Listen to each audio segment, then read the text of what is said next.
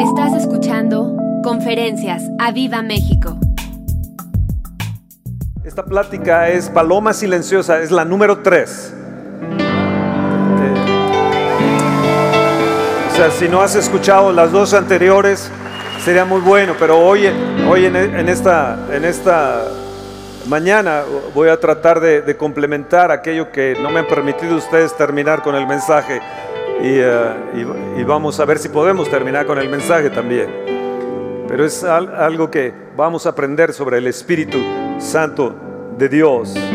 Y si el Espíritu, quiero que abran el Salmo 56 y mientras les voy a relatar el, Sal, el Romanos 8:11, y si el Espíritu de aquel que levantó de los muertos a Jesús mora en vosotros, el que levantó de los muertos a Cristo Jesús, vivificará también vuestros cuerpos mortales por su Espíritu que mora en vosotros.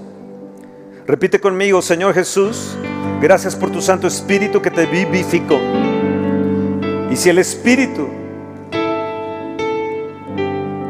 que te levantó de entre los muertos vive en mí, me va a vivificar. Te pido que vivifiques en esta mañana cada corazón, que vivifiques cada alma, Espíritu de Dios. Vivifica nuestros cuerpos mortales, cada parte de nosotros, cada parte de nosotros que esté enferma, cada parte de nosotros que esté desgastada. Tú prometiste que aún nuestros huesos van a reverdecer en la vejez, que vamos a, a renovar nuestras fuerzas como las águilas vivifícanos. Espíritu Santo, tú que vivificaste a Jesús, vivifícanos hoy en esta mañana. Gracias porque moras en nosotros. Agradecele al Espíritu Santo que mora, que mora en ti. Gracias por estar conmigo a pesar de mis errores. Gracias. Porque permaneces en mí, porque estás conmigo desde la noche hasta el amanecer. Eres asombroso. Estás conmigo, Señor, en cada momento. Eres mi guía. Gracias, Espíritu de Dios. Gracias. Eres lo que siempre soñé. Eres la razón de mi vida. Jesús, eres mi dulce compañía a través de tu Santo Espíritu. Gracias. Gracias Jesús porque eres lo que siempre soñé y gracias por darnos de tu Santo Espíritu. Enséñanos hoy, revélanos hoy, háblanos de tu Santo Espíritu. Enséñanos sobre la vida del Espíritu. Enséñanos hoy, revélanos hoy la vida del Espíritu. Te lo suplico en el nombre de Jesús. Oh, amén.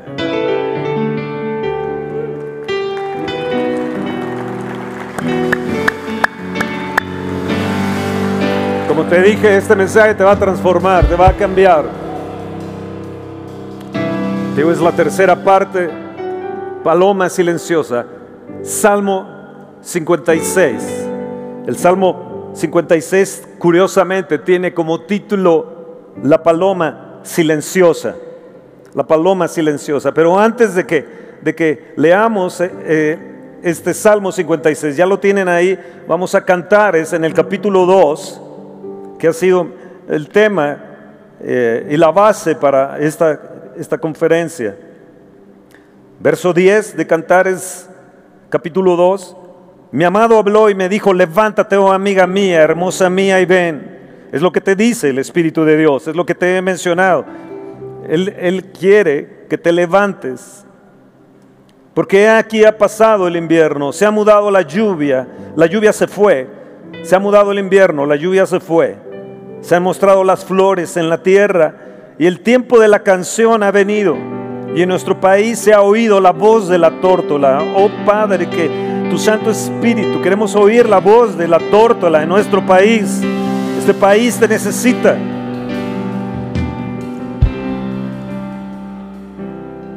Este país, a como estamos, es para que fuera juzgado, como hablé el viernes para que tuviéramos un juicio y que cayera sobre esta nación, pero la misericordia de Dios, tenemos que pedirle la misericordia de Dios y que nuestro país escuche la voz de la tórtola. La higuera ha echado sus higos y las vides en cierne dieron olor. Levántate, oh amiga mía, hermosa mía, y ven. Paloma mía, paloma mía.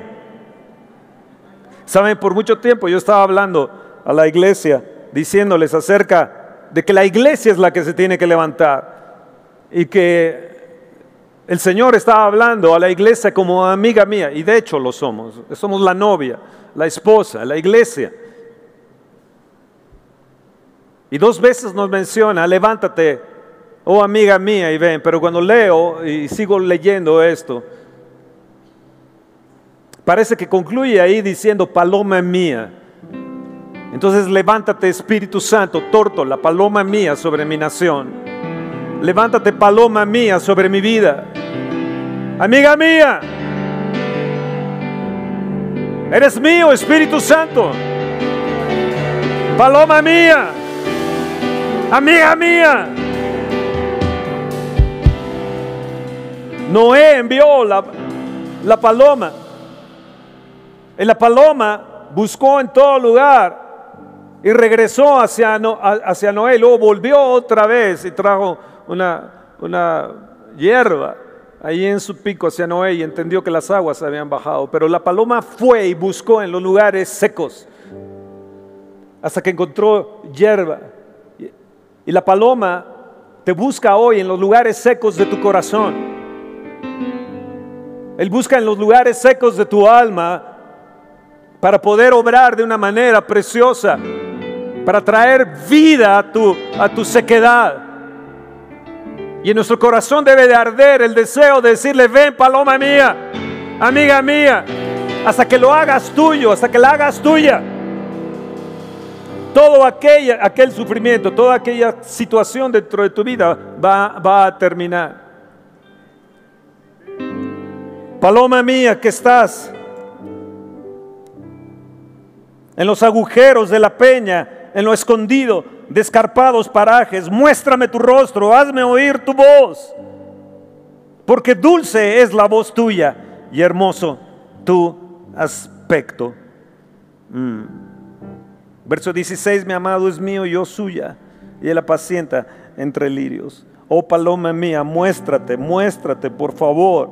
Déjame ver tu rostro, hazme oír tu voz, porque dulce es la voz tuya yo te hago esta pregunta esta mañana. ¿Has escuchado al Espíritu Santo? ¿Has, escuchado la voz del Espíritu de Dios hablándote audiblemente o internamente?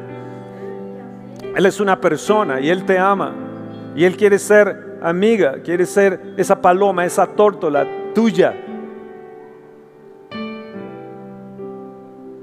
Pero ¿por qué la paloma se va a esos lugares escondidos? ¿Por qué se va a esos agujeros?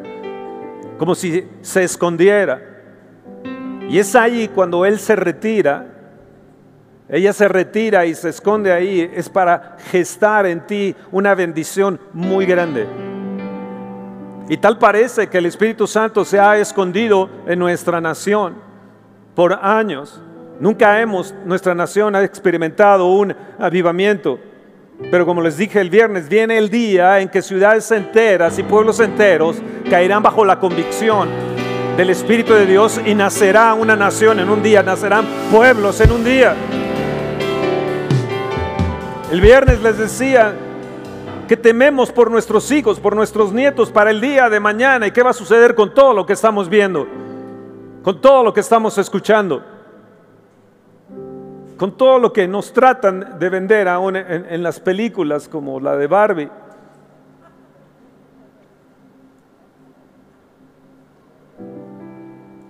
Y nos preocupamos del futuro de nuestros hijos con la inteligencia artificial, se los comentaba también este viernes. Pero algo que viene es que se va a oír el canto, se va a oír la voz de la tórtola, se va a oír sobre nuestro país y vamos a poder oler otra vez el perfume del Espíritu Santo de Dios. Y posiblemente hoy las vides estén en cierne y puedas oler el vino del Espíritu Santo de Dios. Puedes oler esa fragancia preciosa. Me acuerdo que hace algunos años estábamos en San Juan de Toltepec y, el cuidador, el que estaba ahí, fue a tocar a la oficina, eran alrededor de las nueve de la noche. Y fue y me tocó ahí en la oficina y, me, dijo, por favor, señor, baje. Le, digo, ¿qué pasa? Eh, hay algunos ladrones o que no, no, no, necesito que usted venga y, sienta esto, o, yo estoy mal, me dice. Entonces bajé, entré, entré al salón de fiestas que teníamos ahí y el, y el perfume, el olor del Espíritu Santo estaba allí. Estaba oscuro, obviamente, no había nadie, pero estaba el Espíritu Santo. Y fue hermoso cuando tú entras y eres envuelto en ese perfume del Espíritu Santo. Las flores están en cierne, las vides están dando su olor. Se ha oído la voz de la tórtola en nuestro país. En esta nación tenemos manifestaciones del Espíritu Santo. Tal vez no tengamos una, una congregación o congregaciones de miles, pero la realidad es que se está escuchando la voz del Espíritu Santo de Dios. Y viene el tiempo donde habrá congregaciones de miles. Se ha retenido eso para México, pero viene porque viene ese tiempo. Entonces, ¿qué nos espera para nuestros hijos? Un avivamiento, un movimiento del Espíritu Santo, donde va a caer la convicción del pecado, de pecado como nunca antes en la historia de esta nación. Vamos, apláudele al Señor.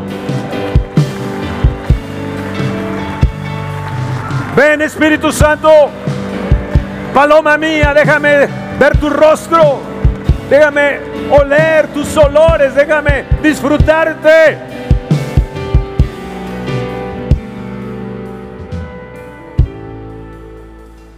Le decía hoy en la madrugada, Espíritu Santo, no te vayas jamás de nosotros. Ven, paloma mía.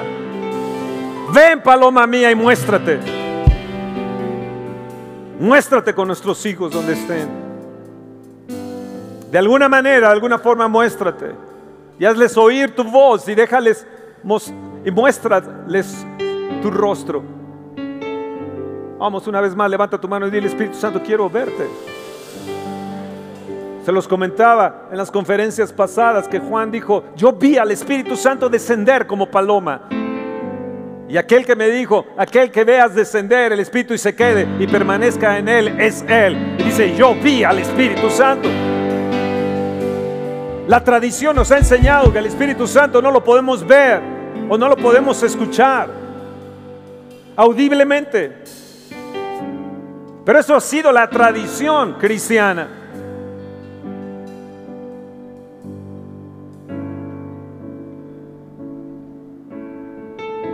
Pero lo podemos oler, lo podemos ver, lo podemos ver en los detalles.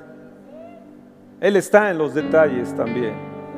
Y Él a veces se muestra en los detalles, aunque, aunque a nosotros eh, no pensemos que él, que esté allí, pero ahí Él está. Hoy, ¿cómo vamos a aprender hoy en esta mañana? ¿Por qué se esconde la paloma? Aquí nos, nos clama y dice, ven amiga mía, ven, ven paloma mía, ven amiga mía, levántate.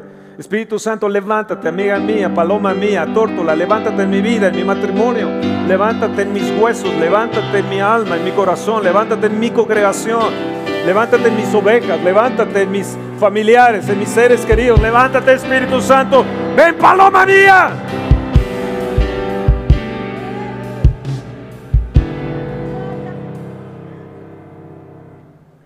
Eso es, lo puedes gritar y decir.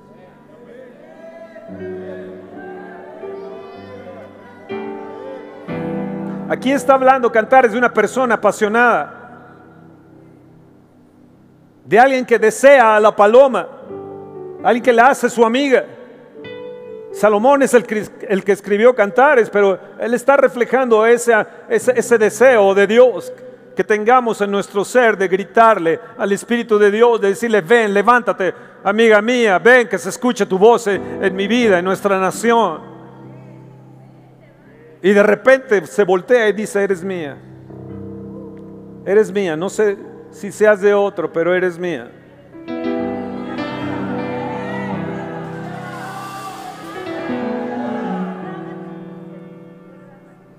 Como decía, y se los he comentado, Benny Hinn decía, buenos días Espíritu Santo. Y es hermoso levantarte en la madrugada y lo primero que viene de mi boca es decirle buenos días Espíritu Santo. Pero después le digo, gracias Espíritu Dios, porque eres, eres mío, eres, eres mi amiga, eres mi amigo, Espíritu Santo.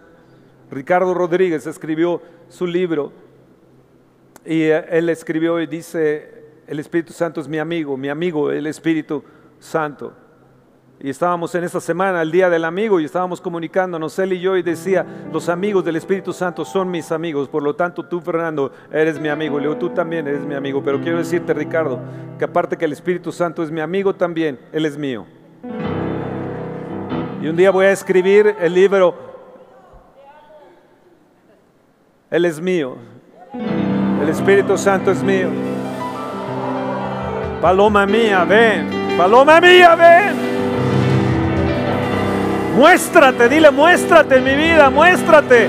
Como dice aquí Cantares, muéstrate. Déjame sentirte, dile. No quiero oír nada más que otros digan que te han sentido.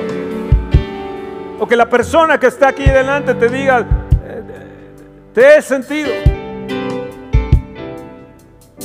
He podido olerte, podido verte. Dios no hace excepción de personas. Así que en esta mañana agárrate porque Él, Él, Él te ama. Él te quiere. Él te desea. Y Él quiere salir de lo escarpado, de los agujeros, de la peña, ahí en lo alto, en la roca, donde Él se va y se esconde. Pero Él se esconde ahí en la roca para mostrarse a ti en el tiempo adecuado, en el tiempo de Él, en su kairos. ¿Por qué la paloma se esconde? ¿Por qué se va a lo escarpado, a lo más alto, en las rocas? ¿Por qué? Porque Él gesta su bendición. Él está obrando para dar a luz tu bendición y la de tus hijos.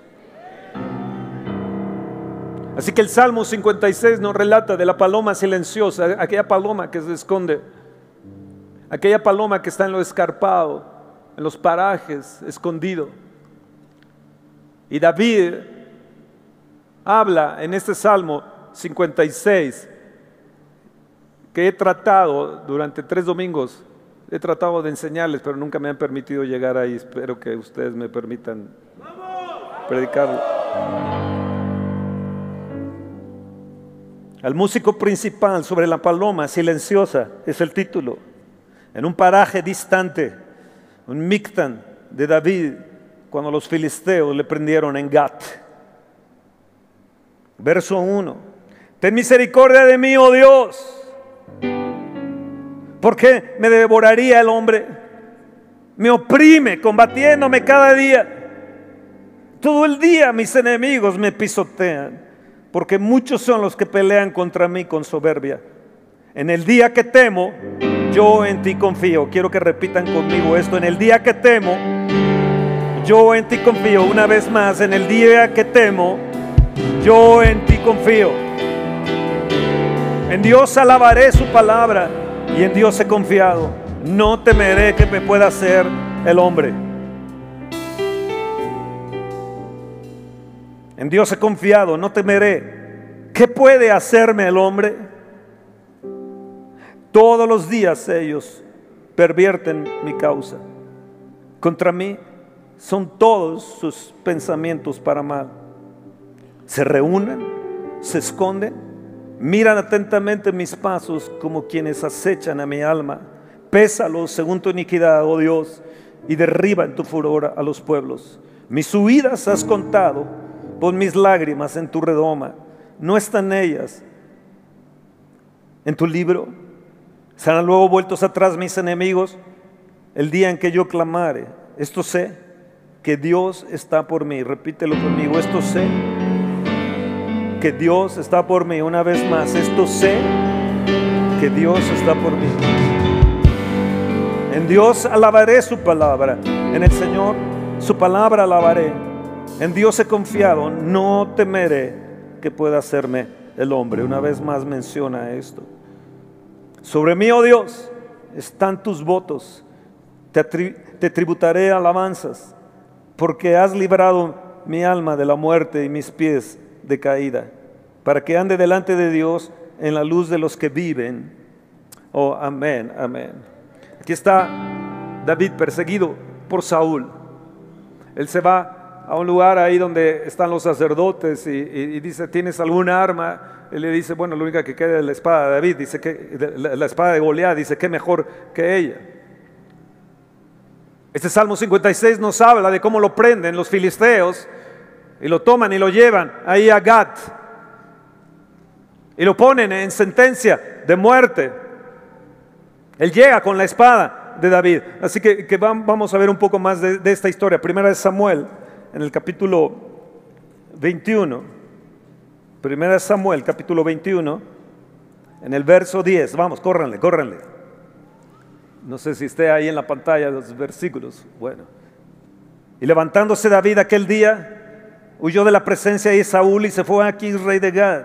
Y los siervos de Aquís le dijeron, ¿no es este David el rey de la tierra? ¿No es este de quien cantaban en las danzas diciendo, hirió Saúl a sus miles y David a sus diez miles?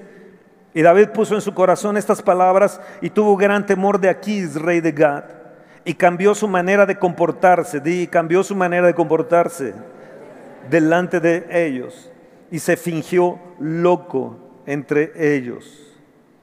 Se fingió loco entre ellos. Y escribía en las portadas de las puertas y dejaba correr la saliva por su barba. Y dijo aquí a sus siervos, aquí veis que este hombre es demente. ¿Por qué lo habéis traído a mí? ¿Acaso me faltan locos para que hayan traído a este que hiciese de loco delante de mí? Había entrar, de entrar este en mi casa. ¿Qué sucedió con él? 14 años lo había estado persiguiendo. Saúl, de hecho 14 años lo persiguió. Se iba al desierto, se escondía en cuevas de aquí para allá 14 años.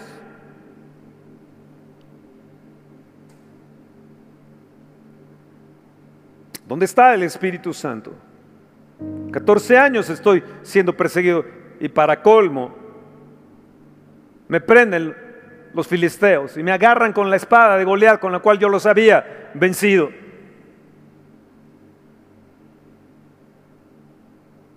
Y él tiene que cambiar su manera de comportarse y de repente se finge loco. Muchas veces nos dicen que es una locura en nuestras reuniones y que las cosas se vuelven locas. Bueno, no te preocupes, David también se volvió loco. Nos habla aquí en el Salmo 56 que todos los días lo oprimían. Dice, me combaten cada día. Cada día me están pisoteando. Se volvió él, de hecho, el juguete de los, de los filisteos. Todos los días, dice, me oprimen. Todos los días se burlan de mí. Todos los días están viéndome, me están vigilando, están al acecho. Y el verso 8 me, me rompe el, corazón porque, porque dice, pon, pon mis lágrimas en tu redoma, pon mis lágrimas en tu redoma, oh Señor. ¿No están ellas escritas en tu libro? Escúchame, cada lágrima cada circunstancia difícil en la, que tú estás pasando y te derramas en, tu corazón delante del Señor está escrito en el libro de la vida. Hoy lo que has hecho de adorar al Señor, de levantar tus manos, de exaltarle y, o, o, decirle cuán bello es Él, está anotado en el libro de la vida. Aún tus lágrimas están contadas en el libro de la vida. Tu desesperación, tu persecución, tus angustias, tus desolaciones, lo que has derramado sobre tu familia, sobre tus hijos, sobre tus amados, ahí está contado. Pon mis lágrimas sobre tu redoma. ¿No están ellas en tu libro? Cada día vinieron y atentaron contra él. Si ustedes leen eh, inmediatamente de lo que leímos en 1 Samuel, en el capítulo 22, Inmediatamente de lo que leímos, viene el capítulo 22 y dice que yéndose David, 1 Samuel 22, huyó a la cueva de Adulam. Está siendo loco, está portándose de mente loco y huye y se va a una cueva. Y en el 2 dice, y se juntaron con él todos los afligidos, todos los que estaban endeudados y todos los que se hallaban en amargura de espíritu y fue hecho jefe de ellos y tuvo consigo 400 hombres. ¿Qué sucedió? Después de una gran tribulación, de una gran aflicción, vinieron los periodos de gloria. Y esos que se juntaron con él, después de haber él estado como loco y como demente en la tierra de los filisteos, de repente como un imán, como una unción. Él no sentía al Espíritu Santo. Salmo 56. Él no sentía la presencia de Dios. Lo único que sentía era que los filisteos lo amenazaban. Era su juguete. Lo oprimían cada día. Cada día lo, afligían. Cada día él estaba en angustia. Y de repente él, da un cambio todo. Y se va y se mete a una, a una, a una cueva. Y hay algo en la unción de atracción. Se le juntan aquellos hombres que después fueron aquellos valientes, aquellos 30 valientes que tuvo David como su guardia personal. Y estos se volvieron el azote de todos los filisteos, se volvieron el azote en toda la tierra, se volvieron los valientes de David. ¿Qué te quiero decir?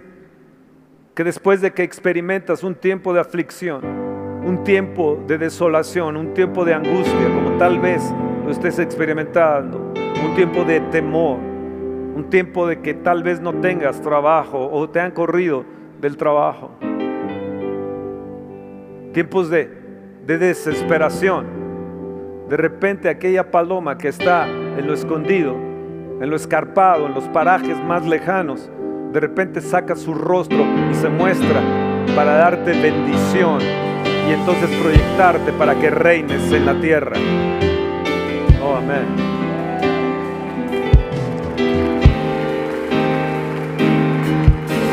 Vean bien lo que dice el Salmo 56, verso 3. En el día que temo, yo en ti confío. Y en Dios alabaré su palabra. En Dios he confiado. No temeré que pueda hacerme el hombre.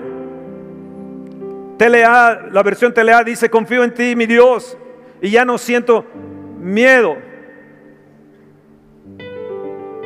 A veces pensamos que Dios está muy distante en medio de la aflicción. En medio de los problemas pensamos que Él está muy distante. Y a veces la, paloma por un tiempo permanece en silencio. Y permanece ahí escondida en aquellos agujeros de escarpados parajes. Fue en el caso de David, Salmo 56. La paloma silenciosa es su título. Es un mictan.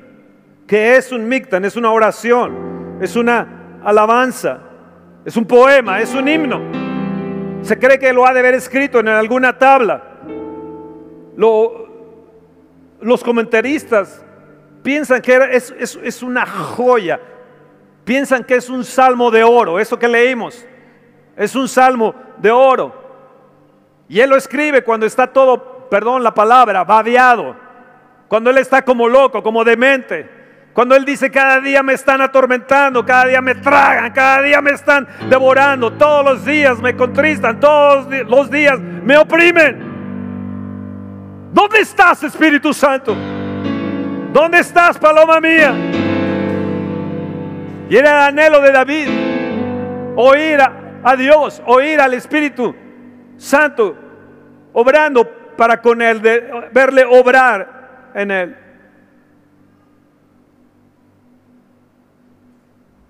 ¿Te ha pasado eso? Y que clamas a Dios y dile y le dices, asómate por un momento a mi vida, asómate un momento para mis hijos, asómate por un momento para mi casa, asómate en mi vida, en medio de la enfermedad, en medio del azote, La pregunta que te tengo es, ¿escucha el Señor nuestra oración silenciosa? ¿Escucha el Señor nuestro clamor? Salmo 5 dice, escucha mi clamor, está atento a la voz de mi clamor, oh, oh, oh Dios mío, mi Dios, oh Señor y Dios mío. Pero Él el, el, silencio. Él no podía gritarle a Dios, no podía alabar, no podía agarrar su, arpa y alabarle a Dios en la tierra de los filisteos. Por un momento, si él estuviera de acuerdo, lo hubieran matado, lo hubieran inmediatamente degollado. lo hubieran deshecho. Así que él en el silencio, él está prácticamente hablando este, este salmo. ¿Dónde estás, paloma silenciosa? Otra vez te pregunto, ¿Dios escucha tu silencio? Cuando ya no puedes hablar, cuando estás en, alguna situación donde estás desesperación y te dicen, canta, y entonces Dios va a obrar. O clama y Dios va a obrar. Y tú no puedes ni clamar, ni hablar, ni decir nada. Simplemente estás eh, como Ana clamando ahí que el sacerdote le dijo, estás ebria mujer. Y ella está ahí moviendo solamente sus labios. No salía palabra de ella, pero estaba ahí en su angustia dentro de ella, llorando a sí mismo. Y por eso David dice, pon mis lágrimas en tu redoma.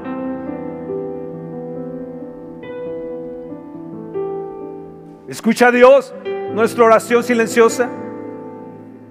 Ahora has tenido enemigos que buscan tu alma o buscan hacerte mal.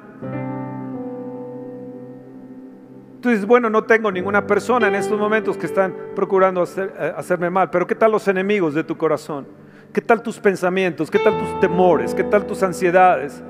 ¿Qué tal aquellos pensamientos que te atormentan? ¿Qué tal aquellos eh, pensamientos del pasado, que de aquellos rechazos, que, de aquellas ansiedades en las que estás. Donde quiera que nos paramos, la gente es liberada de su, de su temor y de sus ansiedades. Estoy hablando en esta nación. Mucha gente, muchos jóvenes con ansiedad, con desesperación.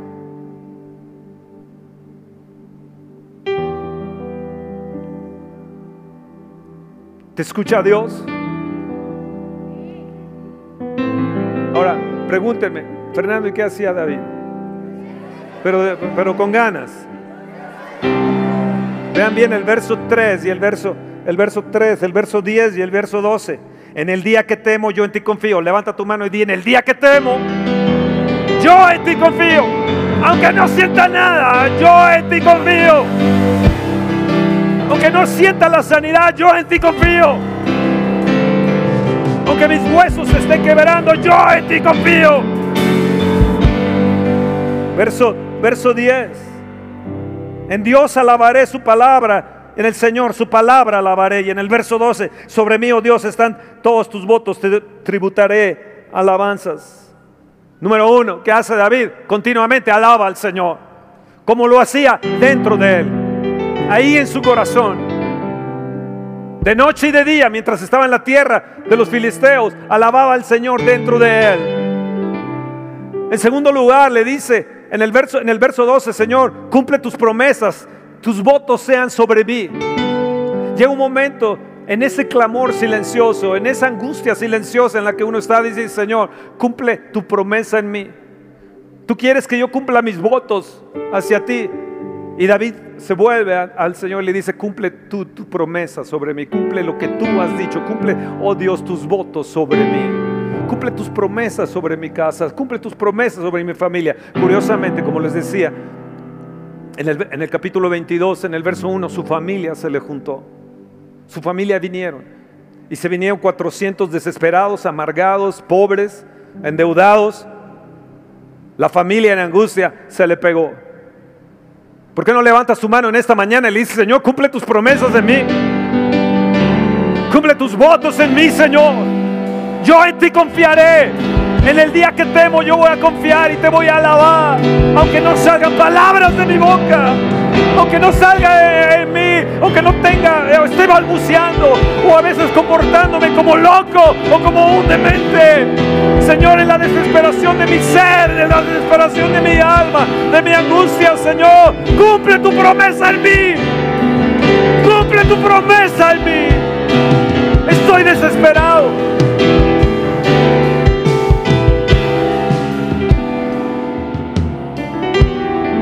O estaré loco, Señor. O estaré loco. Mi familia me ve raro. Que en medio de mi angustia, en medio de mi problema, sigo confiando en ti. Y él le dice, me encanta este verso 3, que es, el, el, salmo de mi esposa en su, correo. En el día que temo, en ti confío. En el día, yo siempre veía lo que ella escribía, de, ah, bueno, sí, lo escribe, qué padre está.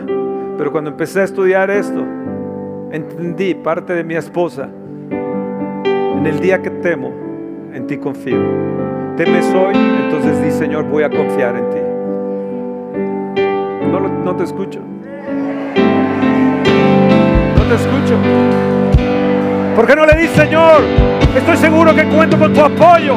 Estoy seguro que tú te levantarás en mí. Estoy seguro que saldrás, paloma mía, paloma silenciosa de los agujeros, en lo descarpado. Ahí en la roca saldrás y te mostrarás.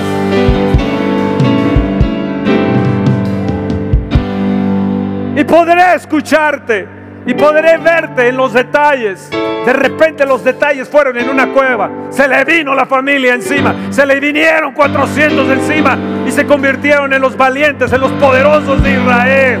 Dios está a punto de cambiar tus circunstancias y de traer a tu familia, así como están tus hijos, así como están tus hermanos, así como están tus seres queridos. Dios está a punto de mostrarse en esta tierra para ti.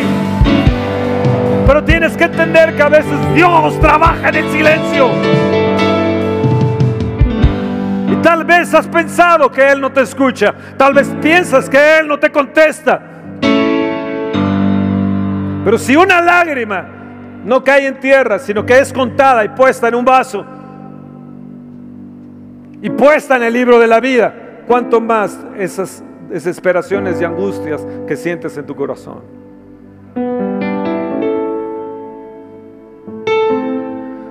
Sé que Él cumplirá su avivamiento en mí. Sé que Él visitará mi país. Sé que Él visitará mi familia. En el verso 7 dice, pésalos conforme a su iniquidad. Obra, Señor, conforme a su iniquidad. ¿Estás siendo atormentado por alguien? ¿Estás alguien haciéndote la mala obra en tu empresa, en tu trabajo? Dios los va a pesar conforme a su iniquidad. Hazlo ahora, querido Padre, hazlo ahora a través de tu Santo Espíritu y pésalo, Señor, conforme a su iniquidad. Esta gente malvada de esta nación, Señor, pésalos conforme a su iniquidad. David lo decía para el rey de Gad y para todos los que lo estaban oprimiendo. Señor, que así sea sobre, sobre los principados y potestades o reyes de esta nación en el nombre de Jesús.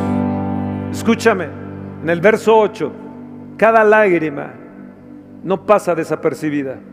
Cada lágrima no pasa desapercibida. Eso que ahí en silencio que has sufrido, que nadie sabe, que nadie sabe, que a nadie se lo has contado, pero que estás sufriendo ahí internamente para Dios no pasa desapercibido.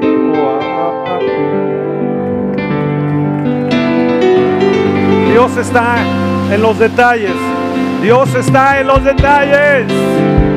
Oh sí, Señor. Pon mis lágrimas en tu redoma. Pon tus lágrimas en mi redoma. Mis angustias, mi desesperación, mis temores. Espera nuestra próxima emisión de Conferencias. ¡A Viva México!